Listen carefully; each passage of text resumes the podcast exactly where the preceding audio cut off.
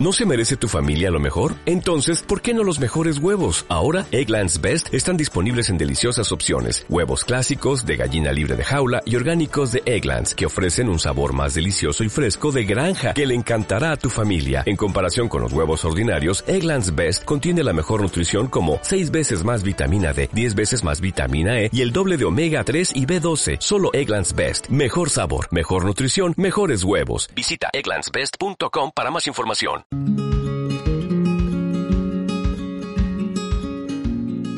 Bienvenida, bienvenido a un nuevo episodio, a un nuevo capítulo del podcast de jardinería y paisajismo. El espacio en donde encontrarás tips, trucos, estrategias y noticias del mundo de las plantas para que puedas tener tu jardín más lindo cada día. Hace un par de episodios estuvimos hablando sobre algunos detalles, algunas cuestiones que tenías que tener presente al momento de elegir aquella planta que vas a comprar en el vivero o en el centro de jardinería. Hoy vamos a ver algunas cuestiones que tienen que ver con la plantación de algunas herbáceas, algunas plantas anuales o bienales, para que puedan crecer muy bien y prosperar en tu jardín.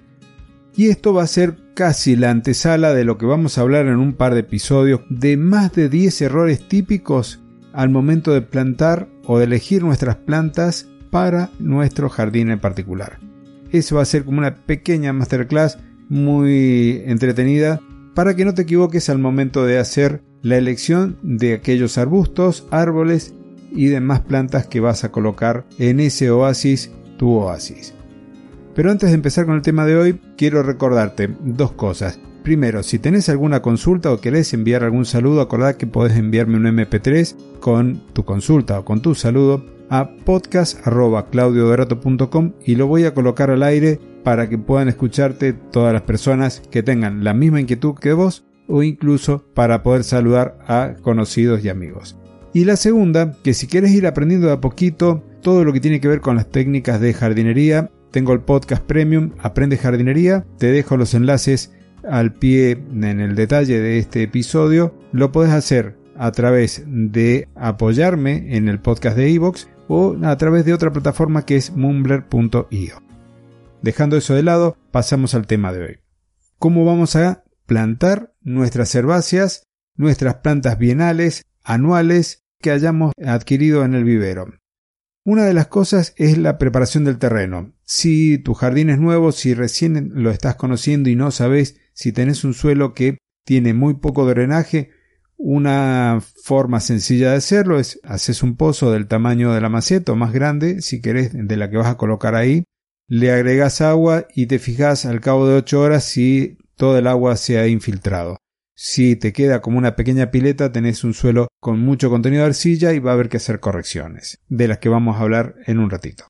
Ya tenemos las plantas elegidas, las que vamos a colocar, nuestras plantas anuales, por ejemplo, para dar el toque de color en esta primavera que está comenzando en el hemisferio norte o este otoño e invierno del hemisferio sur. La preparación del terreno es fundamental. Hay quienes dicen que es bueno removerlo, otros que no. El hecho de que tengamos malezas, eliminarlas es importante para que nuestras plantas de flor se luzcan, pero también está quienes dicen que no hay que estar removiendo todo este suelo porque el consorcio microbiano, la cantidad de microorganismos que están ahí en equilibrio procesando la materia orgánica, generando los poros y demás, los vamos a afectar. Últimamente yo me estoy volcando más por ese lado de no estar removiendo todo el terreno a plantar, sino solamente el lugar donde va a ir la plantita en cuestión. Pero si tenés esa costumbre porque te gusta, porque lo ves que se luce más tu jardín haciendo esa práctica, no hay problema, podés seguir con ella. ¿Qué vamos a hacer entonces en el suelo? Podemos o no airearlo. Si nuestro suelo es del tipo arenoso, que cuando lo regás el agua infiltra bien y demás, no tenés problema, quizás con un aporte de materia orgánica vas a andar bien para el desarrollo de las plantas.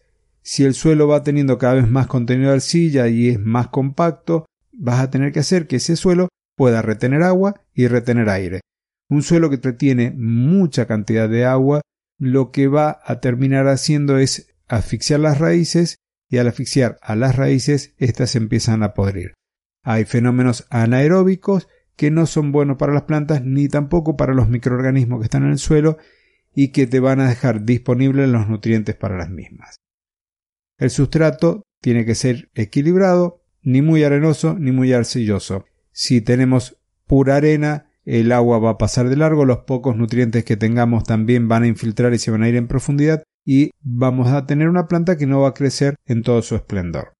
Entonces, primero, ver la tierra, prepararla y dejarla en condiciones para que la plantita que estás colocando prospere bien. Si hay malezas, eliminarlas, tratar de que no nos queden semillas para que no estén compitiendo. Y si no sabes si te han quedado muchas semillas, recuerda que siempre puedes recurrir a un mulching para que las plantas se luzcan, para que el color de esas flores que estás colocando ahora en esta primavera o en este otoño brillen allí. Ahora, otro de los detalles a tener en cuenta, el tamaño del hoyo, el tamaño del pozo que vas a hacer. Si quieres tomar una regla general, te diría que lo hagas del doble del tamaño del contenedor en el que viene tu planta. Si es una planta que viene en un envase de 3 litros y tendría que por lo menos el hoyo tener 6 litros de capacidad. Eso sería lo mínimo.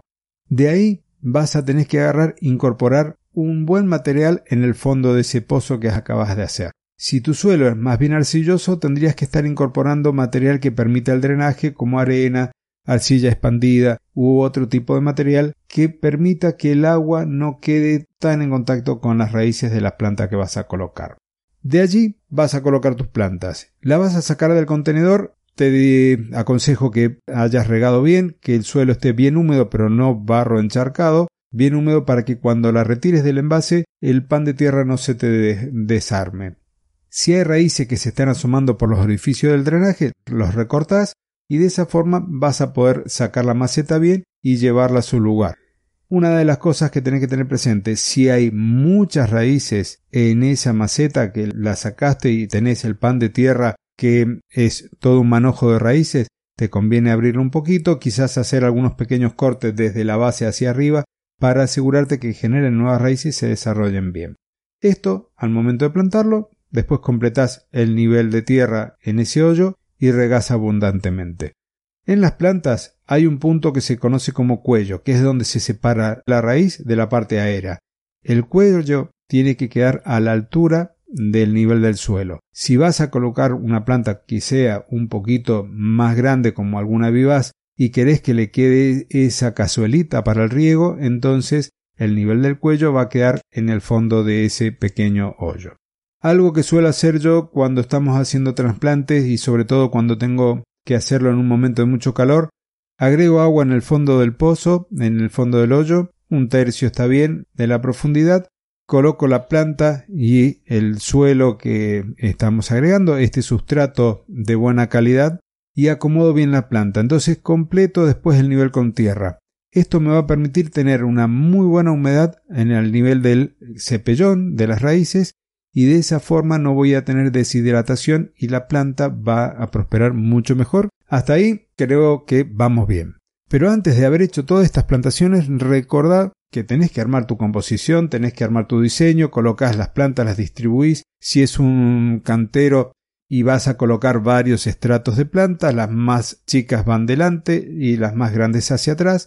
Independientemente del tamaño de la planta que estás comprando, tenés que estar pensando en el tamaño de adulto de la planta, la planta cuando haya crecido, porque posiblemente compras un arbusto que tenga 30 centímetros de altura, pero te crece al metro ochenta y vos porque lo viste chico lo colocaste adelante y después te va a tapar todo el resto del arreglo. Entonces, eso tenés que tener presente al momento de colocarlo.